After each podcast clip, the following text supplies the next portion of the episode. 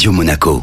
Le club. Bernard Fautrier, bonjour. Bonjour. Vous êtes le président du Salon Ever, 18e édition la semaine prochaine à Monaco, les 11 et 12 mai. C'est utile de le rappeler, c'est destiné à la fois au grand public et aux professionnels qui s'intéressent à la transition énergétique et aux nouvelles formes de mobilité. Oui, tout à fait, au grand public, parce que, encore une fois, la mobilité est un élément essentiel de la liberté de l'individu et que la mobilité propre est bien meilleure que la mobilité polluante.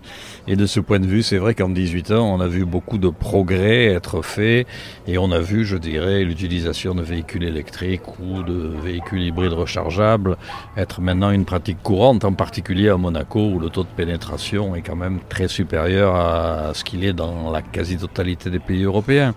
Et puis aussi professionnel, effectivement, parce que il faut mettre l'accent sur la nécessité d'avoir des autobus, des camions, des engins de chantier qui permettent de poursuivre des activités économiques sans polluer la planète. Vous évoquez les engins de chantier euh, au sein de l'entreprise Volvo qui est partenaire euh, de, du salon Ever. Il y a notamment une filière qui est vraiment dédiée à l'électrique pour les machines de chantier. Tout à fait, et c'est ce qui nous intéresse particulièrement sur un territoire comme Monaco où la densité des chantiers est importante, où la topographie des lieux fait que tout chantier a des répercussions sonores, mais également aussi en matière d'émissions de, polluants sur toute la population. Et donc pouvoir montrer que dès à présent existent des produits qui permettent de diminuer très considérablement les nuisances sonores et supprimer totalement les nuisances en matière de pollution atmosphérique ou d'émissions de gaz à effet de serre, c'est quelque chose, je crois, d'important. Sur l'électrique, pour les particuliers, vous disiez que cette année, Monaco va arriver à 20% de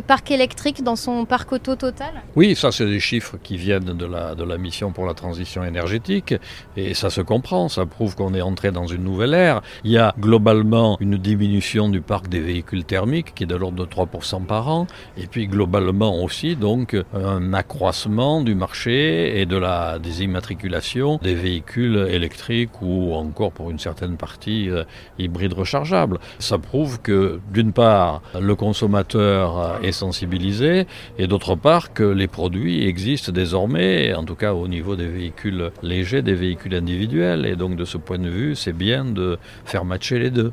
Est-ce que le grand défi de l'électrique individuelle, c'est euh, les infrastructures finalement et la ressource euh, en électricité ça, ça, ça, peut l'être dans certaines zones, ça ne l'est pas à Monaco, puisqu'on a développé depuis longtemps euh, un réseau d'infrastructures de charge très importante, qu'on a aujourd'hui sur 2 km plus de 1000 points de recharge publics. Hein. Je ne parle pas des, des branchements ou des points de recharge dans les copropriétés privées.